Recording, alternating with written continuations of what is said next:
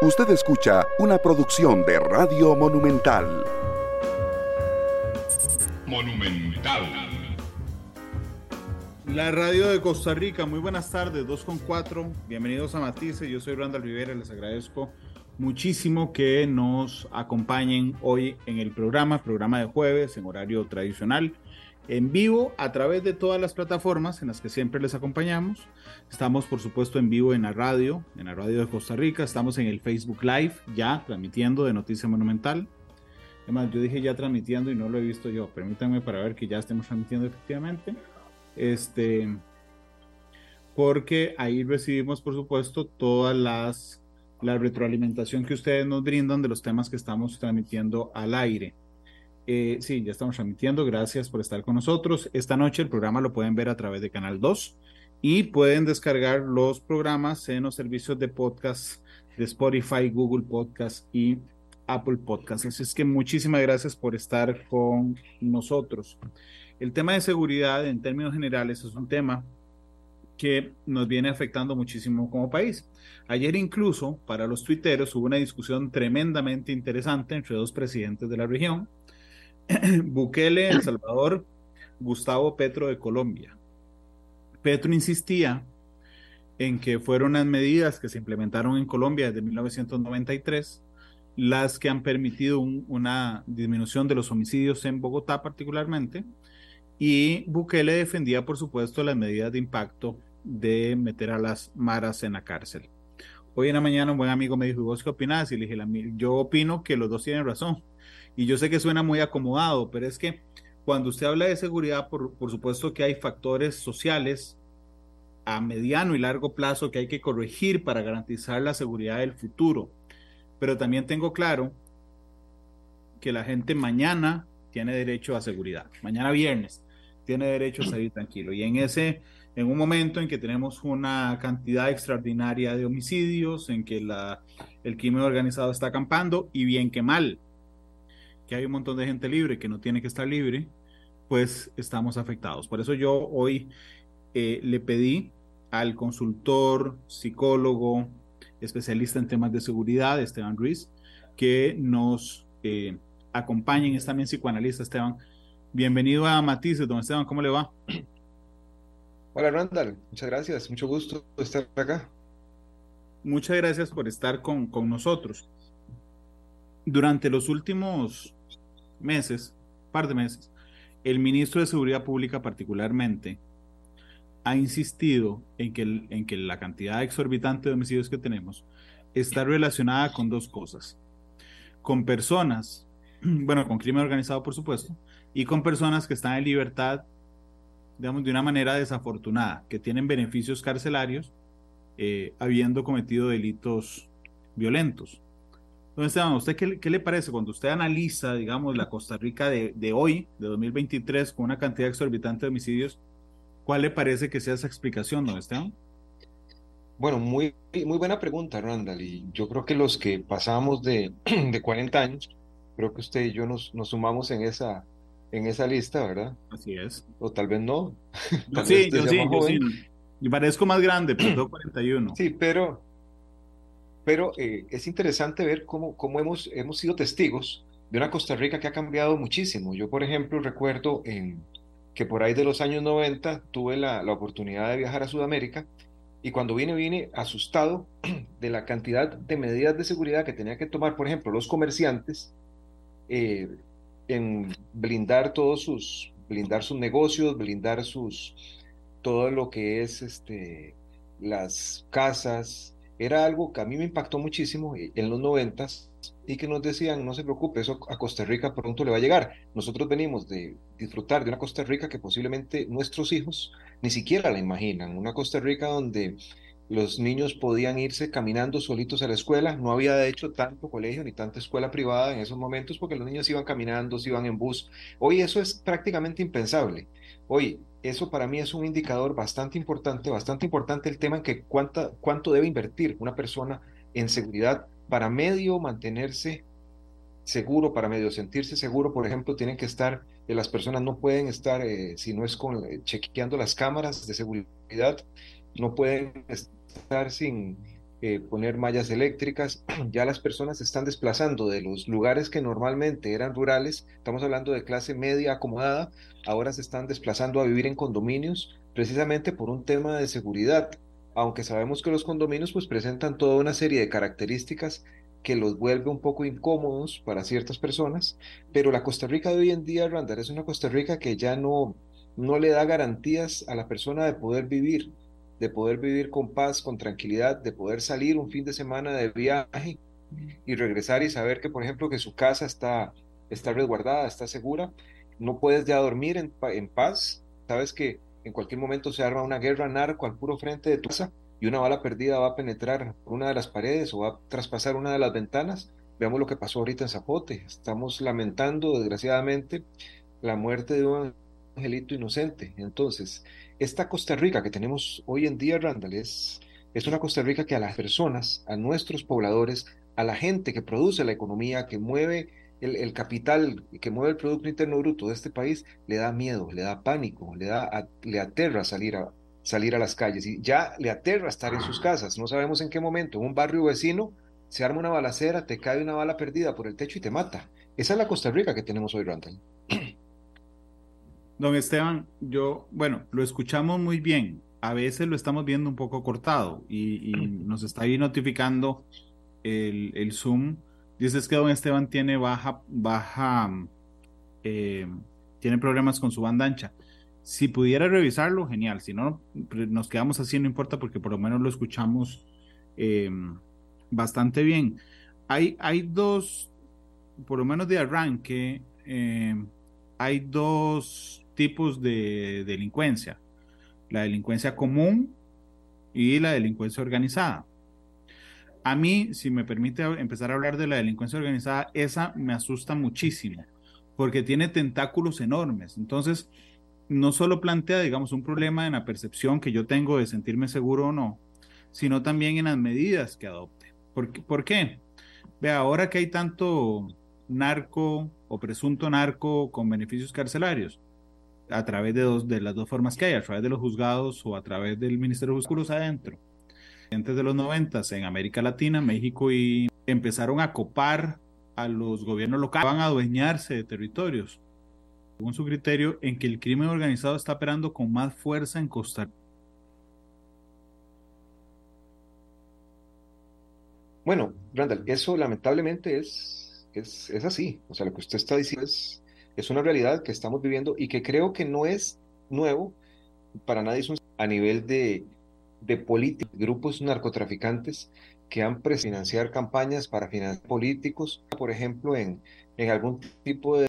Ellos mueven y quitan muchas veces. La lamentable realidad que vivimos en la, en la, América Latina, una de las regiones más violentas del planeta y más corruptas del planeta. Por eso, por ejemplo, eh, un presidente como Bukele en estos momentos se se rasga las vestiduras y se llena la boca diciendo pues todas las cosas que dice y que muy pocos, pero muy pocas personas de su mismo país inclusive se han animado a contradecirlo. Ahora, nosotros en Costa Rica tenemos una cultura del, pura vida, del que, que, que tuanis todo, que, que bonito, que, que bien que vivimos, pero muchas veces esa, esa cultura de la felicidad que se nos ha inculcado, como por ejemplo la frontera política estratégica que tenemos, prácticamente que une América del Norte con América Puertos. La distancia que hay entre un puerto y otro, cinco o seis horas en carro, en donde fácilmente pueden dejar droga en, en un océano y seis horas después tenerla en el otro océano. O sea, todo este tipo de, de argumentos nos hace pensar a nosotros que pues estamos en un momento muy crítico, en un momento muy, muy lamentable para el país, en donde ya eh, se nos ha tomado todo el territorio nacional por grupos grandes, como usted lo decía. Tenemos dos tipos de delincuencia, la delincuencia común, que es la delincuencia oportunista, por lo general son adictos a las drogas, que andan buscando algún tipo de, de menudando vidas, porque ese tipo de personas vienen, están en una pulpería, te matan al dependiente. El crimen organizado grande que viene financiadas delictivas, como lo es, por ejemplo, eh, clara, clara estructura criminal en Costa Rica. El poco accionar que tiene el Poder Judicial ante este tipo de delincuentes violentos, aquí Costa Rica está catalogado como un paraíso. Esto es un paraíso para los criminales de este tipo porque prefieren venir a Costa Rica. Por ejemplo, el otro día dentro de la cárcel sus amigos le decían, inclusive en un país como Nicaragua, por ejemplo, o sea, una persona, y por eso huyen para Costa Rica. Digamos, cárcel acá es muchísimo más garantista a nivel de derechos. No se diga ahora, por ejemplo, países como El Salvador, en que Bukele pues está haciendo prevalecer, según su criterio, los derechos de las personas que producen la economía de un país versus las personas que, que arrancan la vida de Rica. Lamentablemente, Randall, para mi criterio, a todo nivel, tanto a nivel políticamente, acá tenemos un, muchas veces gobiernos y tienen ese corte civilista que desgraciadamente estos grupos no se nos vengan a esconder acá al... al... que han pasado por el programa a través de los jerarcas de seguridad, por ejemplo, que a mí me, me asombran. Eh, un día eso estaba Daniel Calderón con nosotros, el viceministro de Seguridad y director nacional de la Fuerza Pública, y me decía, Randall, el año pasado, todo el 2022, ejecutamos 6.000 órdenes de captura. 6.000. ¿okay? Pero cuando usted ve la gente que estaba en la cárcel en enero, más o menos 13.000, y en diciembre, más o menos 13.000, usted dice, de ahí los 6.000 que tuvieron con órdenes de captura, ¿verdad? ¿Dónde están? Eh, cuando usted ve una estadística que publicó el, el, ministerio esta semana que dice, bueno, si eliminamos las personas en homicidios con antecedentes judiciales, seríamos el quinto país más, más eh, seguro de América Latina. Entonces, evidentemente la lógica nos dice que las leyes siempre avanzan detrás del crimen. O sea, siempre el crimen es el que va primero y las leyes van atrás siguiéndole. Pero nosotros somos particularmente tortugas, ¿verdad? O sea, en, contra toda lógica, don Esteban, uno no podría aplicar, por ejemplo, la tobillera electrónica, la lógica de todos nosotros. La tobillera electrónica no se podría aplicar a gente que cometa delitos violentos. Y resulta que uno va a la ley y en ningún lado dice que no. Entonces uno dice, bueno, ¿que ¿a dónde está la falta del sentido común, la falta lógica y la velocidad tortugana que implementamos las herramientas para luchar contra el crimen, ¿dónde estamos?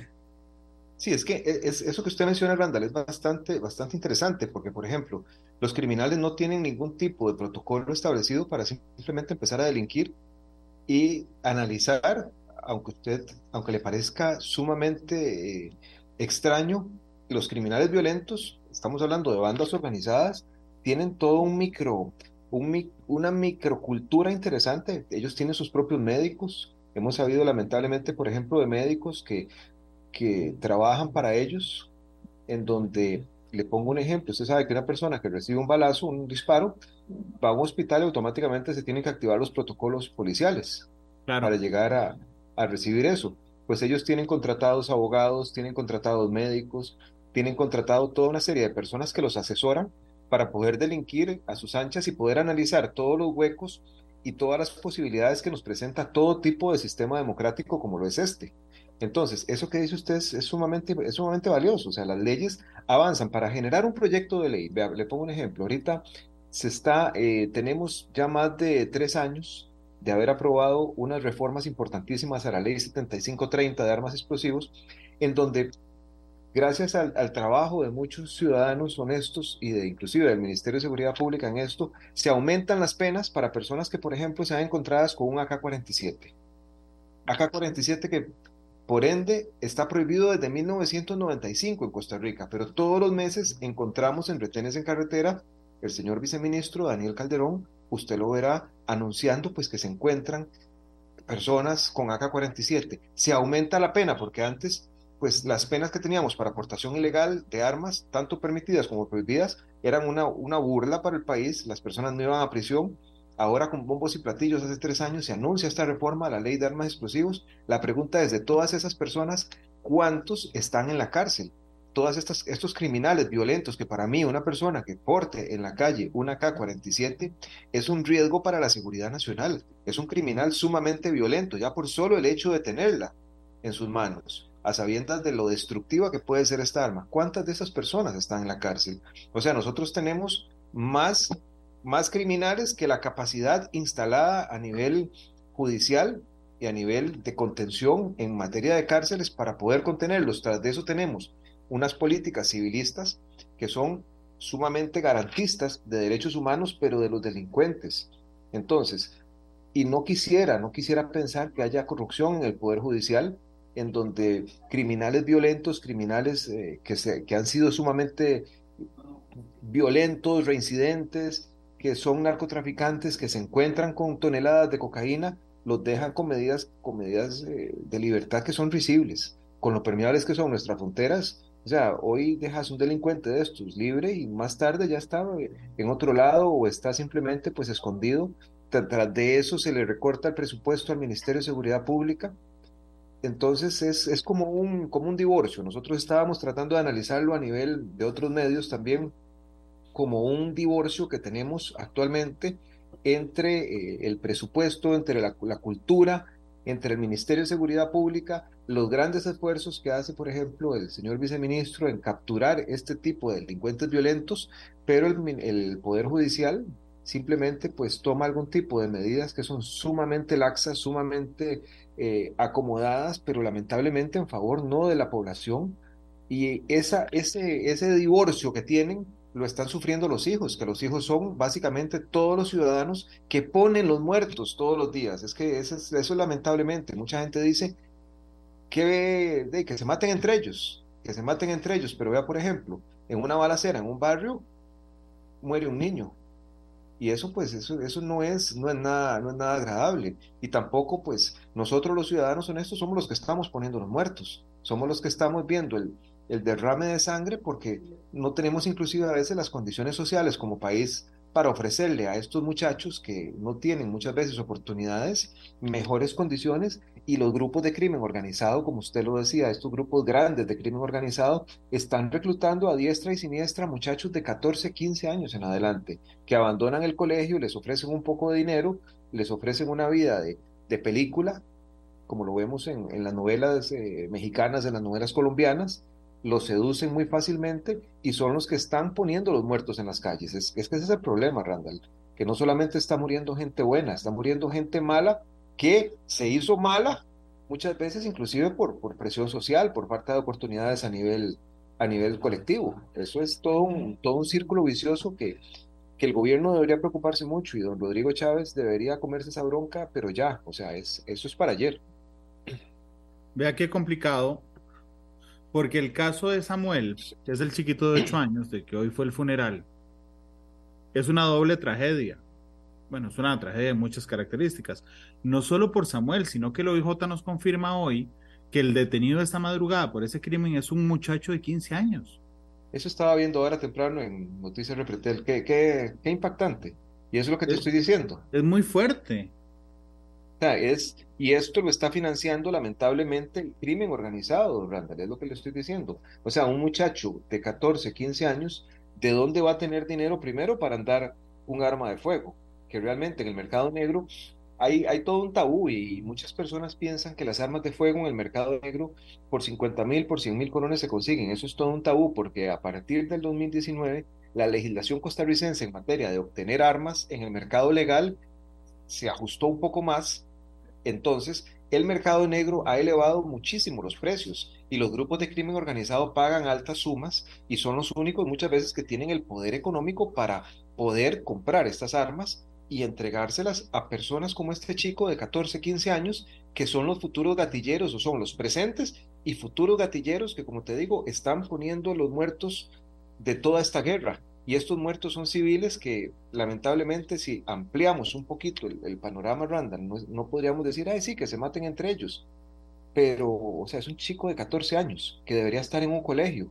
Son chicos de 15 años que deberían estar en el colegio que muchas veces los padres eh, ni siquiera saben en las cosas que andan los muchachos. Porque, por ejemplo, yo entrevistaba a la mamá de un, a la mamá de un muchacho que fue hallado cometiendo unos delitos y ella dice, yo no sabía en qué andaba mi hijo, pero ¿por qué no sabía? Porque ella tiene que salir a trabajar temprano, tiene dos trabajos, el papá también tiene que salir a trabajar temprano, tiene dos trabajos para poder soportar la carga económica y los chicos quedan, como decimos los ticos, quedan al garete y estos grupos de crimen organizado son, son como detectores específicos para ir y buscarlos en las calles. Ahí, ahí era eh, justamente cuando al inicio recordé la discusión en redes entre Petro y Bukele, que dije los dos tenían razón, en el sentido de que usted necesita medidas estructurales sociales, ¿ok? Para que, por ejemplo, en el ejemplo que usted me está brindando eh, el papá o la mamá no tengan que salir a conseguir dos trabajos y todos los días queden los chicos solos, pero también medidas inmediatas para evitar que el crimen organizado llegue al barrio donde está ese chico a ofrecerle las, las, las armas. Déjeme saludar un momento a Leo Parra, que nos saluda en carretera, a través de Facebook, a José David Hernández, a Marco Vargas, a Ronald Campos, que está en Carolina del Sur. Saludos, Ronald. A Miguel Gamboa, a José, eh, Peralta, a Ivania Ramírez en Paraíso de Cartago, a Marvin Mora, a Sonia, a Rolando Gómez, que dice que es que en el país somos unos alcahuetes, Eddie Hernández, que saluda, dice Don Eddie, el mejor, un gran formador, dice Don Eddie H.S. Hernández. Eli Aguilar, que dice que los aliados de los delincuentes son los jueces, José Peralta, Ricardo Castro, Carla Palma, Twin Marco, Carlos Granados, eh, Jorge Luis Aguilar. Yo, yo también quiero recordarles, y aquí no estoy defendiendo a los jueces, yo soy muy crítico con ellos, pero quiero recordarles que los jueces aplican las leyes. Entonces, por ejemplo, no sé, en el caso que, que puse como eh, para, para ilustrar, toda la lógica nos diría que un delincuente violento no puede usar tobillera electrónica. Pero resulta que la ley vigente, cuando uno va a ver los requisitos para aportar tobillera electrónica o los impedimentos para aportarla, no está haber cometido este, delitos violentos. Y entonces usted dice, bueno, esto es muy fácil de arreglar, nada más mete una reforma y mete ahí que todos los vinculados al narcotráfico o a delitos violentos no pueden tener este, beneficios de, ejecución condicional de la pena. Y resulta que eso dura una eternidad en nuestro país. Permítame eh, hablar un momento con datos. El día que vino Daniel Calderón, yo le pedí unos datos ese día y los guardé. En ese momento teníamos 96 casos, nada más de homicidios. ¿okay? Pero las estadísticas pueden extrapolarse. En ese momento, en los homicidios teníamos un 82% de casos de hombres, 18% mujeres. Yo hace algunos años hice un reportaje de cómo los accidentes de tránsito y los homicidios estaban impactando directamente en la esperanza de vida de los hombres costarricenses. Es decir, que los hombres vivimos menos que las mujeres en promedio porque nos matamos más en carretera y por homicidios. ¿Por qué, por qué es esa, por qué, por qué cree usted con, con todo lo que usted sabe, don Esteban, que se da esta diferencia? Es decir, la gran mayoría de asesinados y, asesina y asesinos en nuestro país somos los hombres. ¿Eso tiene que ver con un tema cultural, con un tema de rol? Pues aquí, Randall, para ampliar ese tema, hay muchísimo que tiene que ver con un tema, como lo dice usted, cultural, con un tema del rol de género también, pero si usted se da cuenta, en los últimos, vamos a ver, en los últimos tres, cuatro años para acá, las cifras de mujeres que se están convirtiendo en víctimas mortales de estos delitos violentos y no solo como víctima colateral, sino ya como víctima activa, o sea, una mujer que ya está vinculada directamente al crimen organizado, que tiene una, una estructura formal y que tiene toda una serie de funciones que la hacen pues ser blanco ya directamente del crimen organizado, pero sí, estadísticamente los hombres, por un, por un asunto de cultura, de idiosincrasia, no, ah, no es tan común ver mujeres que, que se mataban en las calles, pero hoy en día, pues esos números, Randall, han venido variando. Yo le invito a que vea la, la estadística tal vez de los últimos eh, tres, cuatro años en cuanto a muertes de, de mujeres. De, de hecho, perdón, don, Esteban, yo, yo en, en, los en los 20 años que cumplo este año de profesión, durante los primeros 13 cubrí temas judiciales. Y tiene razón usted, yo ahora me llamó la atención que dije 82 versus 18, 82% hombres, 18 mujeres, pero realmente recuerdo que en un momento éramos 97-3, 98-2, 95-5, efectivamente ha ido incrementando, de hecho sacamos una nota en, hace un mes en Noticias Repretel de cómo ha ido incrementando el crimen contra la mujer no en razón de femicidio, sino en razón de crimen organizado. Es correcto, Randall. Si usted se da cuenta, por ejemplo, ya Antiguamente, bueno, esto ha venido migrando muchísimo. ¿Y a qué te digo migrando muchísimo? Antes los narcos le mataban eh, la novia, le mataban la novia al otro narco. Pero hoy en día las mujeres han tomado un papel, un papel preponderante dentro de la estructura. ¿Por qué? Porque los grupos de crimen organizado se han dado cuenta y esto pues eh, debería también ser un tema de análisis a futuro, que las mujeres son sumamente, por toda una, serie de constitución, tanto biológica como de, construcción de género y, y de aprendizaje son sumamente frías, sumamente calculadoras a la hora de cometer también este tipo de crímenes. Entonces, este tipo de características eh, sociales y personales las hacen predilectas en este momento para operar dentro de la estructura de crimen organizado, pero ya de una manera activa, no solo ser la novia del narco, ya de una manera en donde inclusive se le están asignando labores de gatilleras a las mujeres. También se han, dado cuenta estos grupos de crimen organizado que las mujeres saben manipular muy bien armas y saben eh, usar muy bien armas y saben eh, afrontar mucho el estrés que les generan ciertas, ciertas situaciones y antes las veíamos que eran mulas jalando droga de aquí para allá nada más en una labor bastante pasiva, pero ahora las vemos liderando narcobandas, siendo una madre, por ejemplo, que le ordena a grupos de, a grupos de hijos adolescentes toda una estructuración criminal. Y eso es un avance para negativo que tiene nuestra sociedad y que las autoridades, como te repito, tienen que estar muy preocupadas por esto. Hay un dato en los crímenes de, de, de, de las primeras ocho semanas, siete semanas del año, el 72% de los crímenes ocurrió en vía pública. Y eso me, me lleva a pensar, digamos, en, el, en, en, la apropiación de los espacios públicos y para eso necesariamente se necesitan recursos. O sea, eh, eh, es decir, la calle, ¿ok? Pareciera estar tomado porque ahí ocurren siete de cada diez homicidios por los delincuentes, don Esteban. Sí, los espacios públicos, Randa, lamentablemente eh, tenemos que tomarlos. El Ministerio de Seguridad Pública ha hecho, ha tratado de hacer importantes esfuerzos por tomar esos espacios públicos porque, como usted lo dice, el 78, 80% de los delitos son en espacios públicos. Pero ¿por qué se dan en espacios públicos estos delitos? Porque el delincuente sabe, el crimen organizado, el, gatillero sabe que el criminal que es objeto, el blanco del, digamos, de lo, así, de la situación de, de, de ajuste de cuentas, en su casa se siente muy custodiado.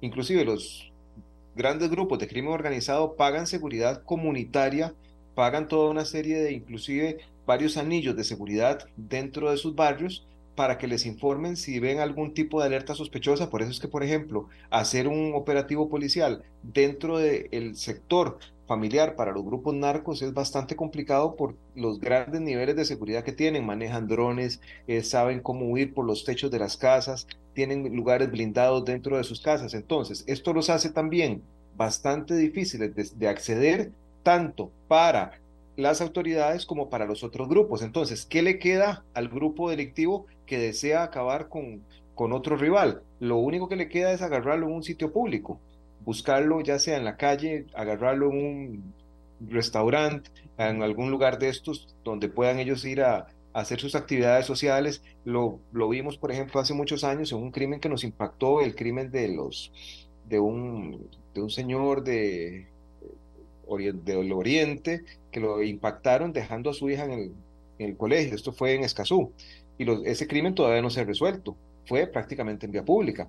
Entonces, si a eso le sumamos, Randall, todo, el, todo lo que hemos venido conversando, lo que podemos decir es que Costa Rica ya se volvió un lugar muy, muy, muy peligroso. Demasiado peligroso porque no sabemos en qué momento estamos haciendo un semáforo y se le acerca una moto al carro que está adelante que es blanco del crimen organizado. Ahora, con respecto, Randall, también ahora me hicieron la, la consulta, me hicieron aquí la consulta también por, por privado de por qué me refiero yo a que las mujeres han venido tomando papeles preponderantes, que por qué pueden ser más frías y más calculadoras. Pues básicamente, el, para mi gusto, toda su estructura mental las convierte en blancos predilectos de estos grupos de crimen organizado porque si bien es cierto, les ha tocado, por una lucha de género, les ha tocado sufrir muchísimos ataques, sufrir muchísimo y su estructura mental pues las ha venido formando para no, para no ceder fácil ante estrés, para no ceder fácil ante frustración. Muchas veces les ha tocado ser víctimas de violencia de una manera activa, de una manera pasiva.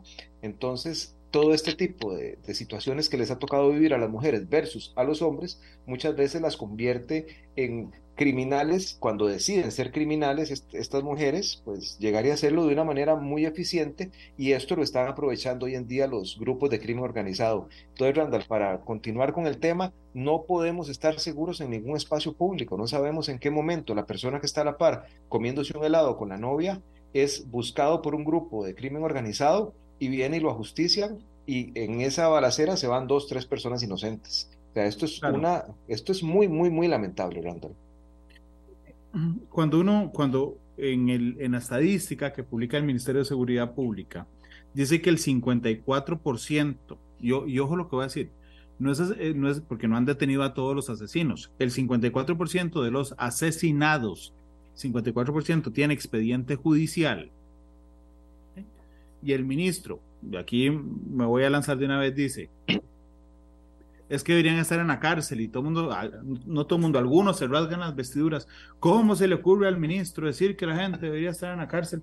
Vea, cuando usted tiene el 54% de los muertos con expediente judicial y alguien dice que deberían estar en la cárcel, deberían estar en la cárcel porque le hubieran salvado la vida además. O sea, es que es increíble que más de la mitad de los muertos tenga expediente judicial activo. Sí, eso es, eso es increíble, Randall. O sea, debería estar en la cárcel, sí, muchas veces, y eso lo vemos, por ejemplo, y hay temas de temas. O sea, estas personas en la cárcel, como dice usted, le hubieran salvado la vida. Sabemos que en las cárceles no, o sea, tampoco les garantizan, porque el crimen organizado paga para que dentro de las cárceles los maten. Pero, pero pareciera ser más seguro que la calle. Ah, pues sí, pues obviamente es un poco más seguro y es un poco más difícil que, que un grupo de crimen organizado le pague a, a otro para que lo mate dentro de la cárcel. Hay muchísimo más control y no es tan frecuente, pero la calle ya no es un sitio seguro para delincuentes, hmm. para personas que están siendo perseguidas, ni para las personas honestas que somos los que estamos en su gran mayoría poniendo los muertos. Estamos hablando de que el 54% de homicidios eran criminales violentos, pero Randall, aquí si nos vamos un poquito más allá, a mí realmente me entristece muchísimo porque, eh, bueno, pues yo tengo hijos y no me gustaría que ninguno de mis hijos tome, tome uno de estos caminos en algún momento. Y yo sé que muchos de los delincuentes que hoy en día están de, tal vez ya en un cementerio, en algún momento fueron hijos de alguien y no necesariamente esa, esa mamá o ese papá le dieron un mal ejemplo.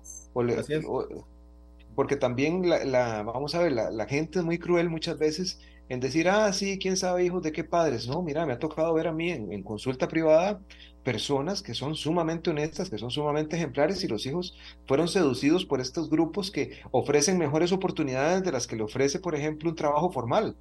Eso es, es un tema delicadísimo, es un tema muy, muy, muy delicado y como usted lo dice, o sea, tenemos que, para mi gusto, construir más cárceles, tenemos que invertir un poco más en este tipo de medidas de contención porque estamos de acuerdo, dice usted, 54% lo dice el ministro, ok, de ese 54%, en una balacera también no pudieron haber víctimas colaterales, por ejemplo. Así es, sí. Se, se mató el delincuente, pero se mataron dos o tres personas más que no tenían absolutamente nada que ver en el asunto, como lo es, por ejemplo, si usted se da cuenta, el caso del, del antisocial que se sube a un bus, se sube con pistola en mano a asaltar a todo el mundo, quién sabe si podía matar a alguien, en, el, en, ese, en ese enfrentamiento muere este antisocial con un amplísimo expediente delictivo, ¿verdad? Que esa persona debería estar en la cárcel o no debería estar en Costa Rica porque no tenía los papeles al día, pero también muere una persona inocente en ese, en ese caso. Y el oficial de seguridad que repele el ataque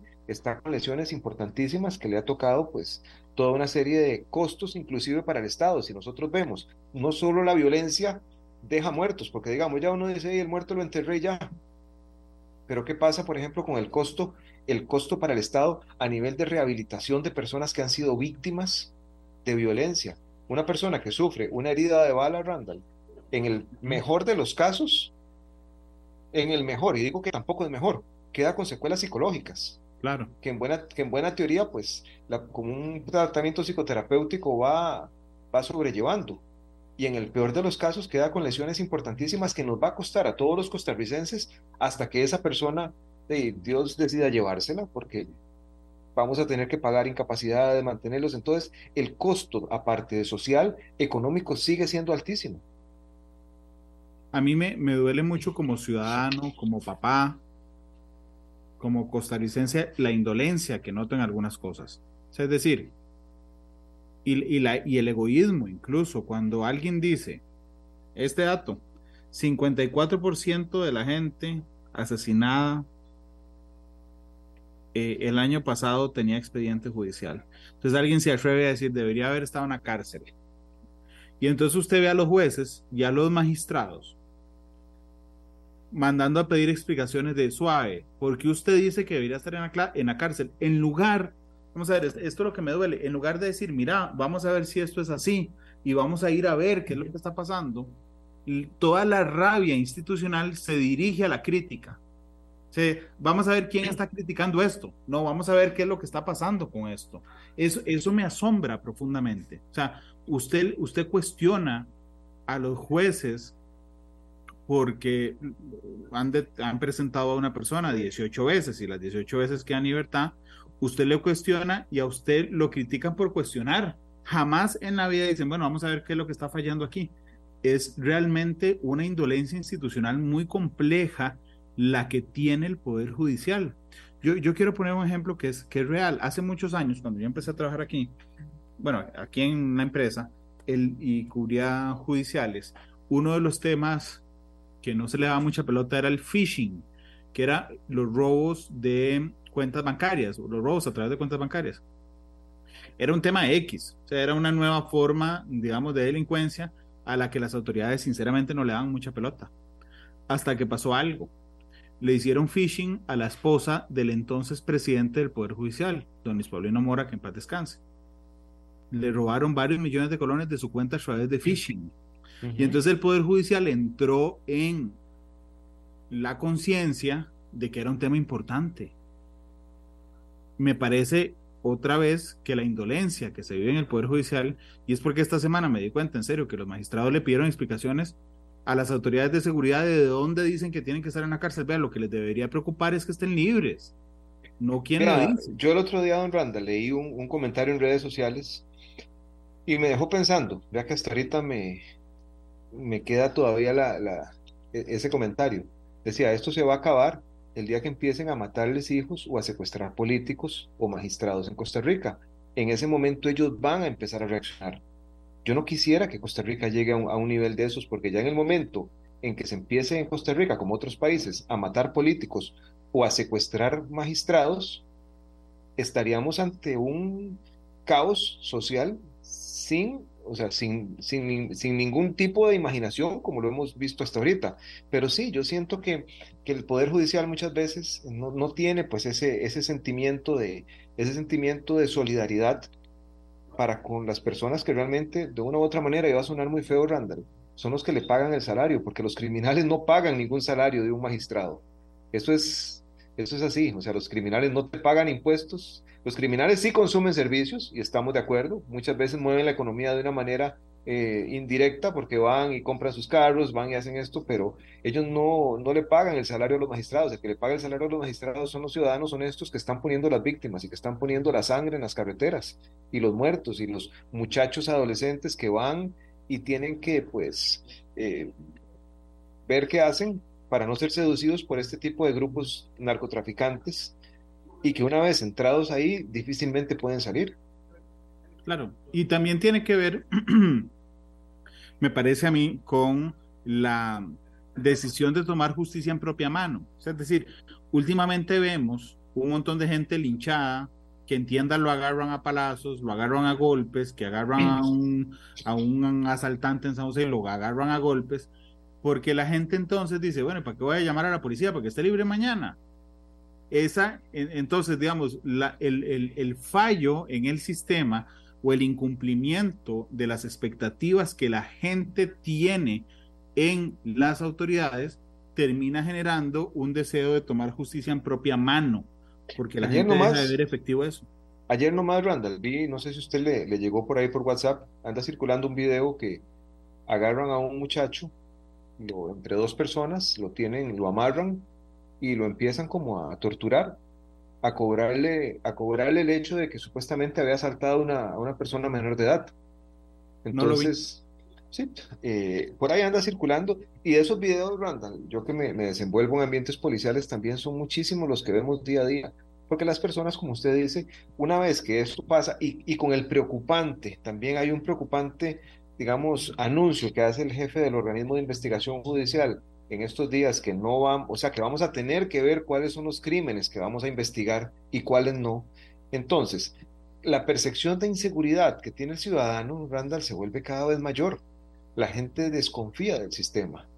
Entonces, cuando ya la gente pierde la fe en sus instituciones, pierde la fe en la policía, pierde la fe en la corte, pierde la fe en el gobierno, entramos lamentablemente en un estado de anarquía muy peligroso, que es el que estamos viendo y el que usted está mencionando y trayendo acá, que es cuando la gente empieza a tomar justicia por mano propia. Y, tomar justicia por mano propia vuelve a nuestro país en un círculo de violencia imparable, porque el delincuente queda, digamos, queda resentido. No es que el delincuente se va a curar con una paliza que le van a dar. El delincuente se calma por unos tiempos y la mayoría buscan venganza de eso que le hicieron. Porque él dice, es que yo robé porque tenía hambre. Si usted ve la, la estructura mental de un delincuente es totalmente diferente a la de una persona normal, de una persona productiva. Dice, si yo estaba robando porque tenía hambre, porque el gobierno no me da oportunidades.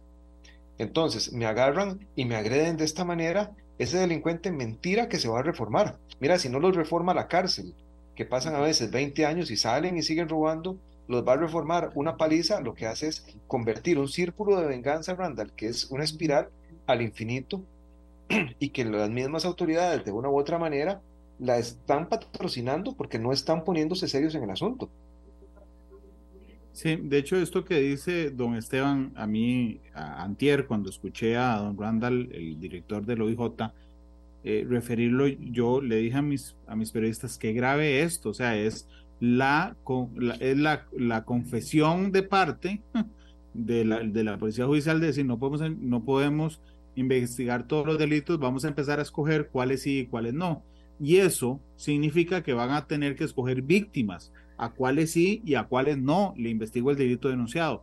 Y peor aún, van a tener que escoger delincuentes, a cuáles sí investigan y a cuáles no investigan. Y lo único que vamos a hacer es alimentar de nuevo eh, lo que sentimos todos, que es que aquí todo está al garete, para decirlo en español, ¿dónde está?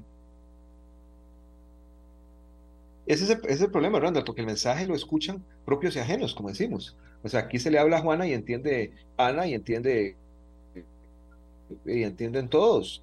Si yo como delincuente sé cuáles son las maneras de burlar el sistema, pues ya yo sé cuáles son los delitos que tengo que cometer. Así de simple. Eso es, eso es un mensaje poderosísimo y lamentable que va en, en ambos lados. Ya los criminales van a saber cuáles son los tipos de delitos que tienen que ejecutar. Y que, como no son todas las personas que toman la violencia de, de mano propia, porque el costarricense básicamente es bastante pacífico, si lo tomamos, si tomamos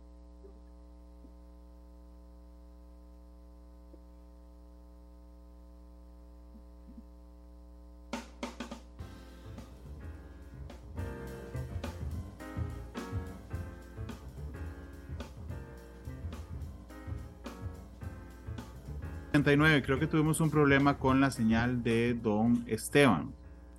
Eh, don, don César, póngame otro sello, por favor, si usted me escucha bien. Ahí está don Esteban con nosotros. Se cayó un momento la conexión, don Esteban, y se cayó oportunamente. ahorita le. Eh, porque permítame ir a la pausa comercial.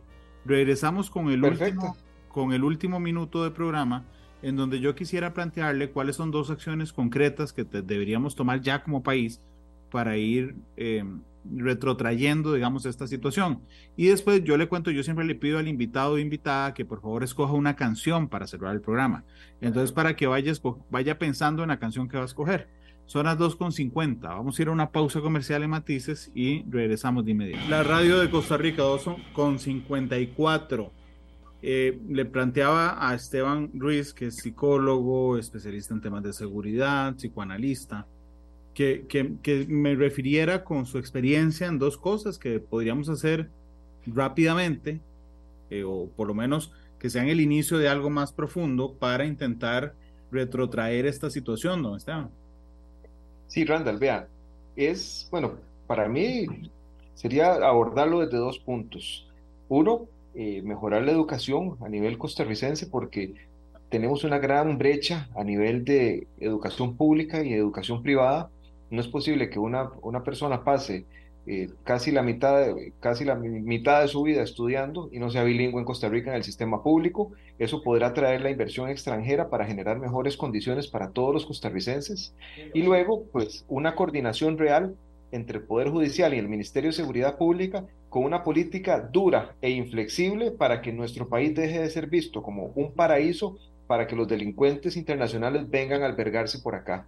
Eso va a costar mucho dinero, va a costar mucho esfuerzo, pero yo sé que si pedimos apoyo a, potencias mundiales, inclusive como puede ser Estados Unidos, por ejemplo, o algún tipo de países industrializados que tengan más experiencia que nosotros combatiendo este tipo de crimen, gustosos nos van a ayudar tanto con recursos como con la infraestructura policial y la infraestructura de inteligencia. Entonces yo creo que por ahí podríamos, Randall, eh, empezar a, combatir esto, mejorar la educación y mejorar las condiciones a nivel de seguridad. Son las 2.56. Don Esteban, muchas gracias por habernos acompañado. Ha estado muy interesante el programa de hoy. Muchas gracias. Muchísimas gracias, Randall. Cuénteme con qué canción le gustaría irse, don Esteban. Color Esperanza de Diego Torres. Color y Esperanza de Diego Torres. Gracias, don Esteban, por estar con nosotros. Eh, yo los invito, mañana tendremos programa normal. cuando digo normal me refiero a la hora, normalmente a las 2 de la tarde. Tendremos programa. Mañana estará conmigo el director de Pelando el Ojo, Norval Calvo, porque resulta que hoy se cumplen 15 años de la llegada de Pelando el Ojo a la familia de Central de Radios, que es la familia del grupo Repretel. Y de una vez les cuento que el otro viernes Matices cumple 10 años eh, también, así es que estamos en semanas de celebraciones, pero mañana estará Norval con nosotros. Muchas eh, felicidades, Randall. Muchas gracias, don Esteban. Este, mañana estará Norval con nosotros porque han hecho un enorme trabajo y, todo tiene una historia atrás. Y, creo que Norval es un buen, un, buen protagonista para eso. 2.57 será Diego Torres quien despida a Matices con Color y Esperanza. Feliz tarde a todos, gracias por su compañía, hasta luego. Este programa fue una producción de Radio Monumental.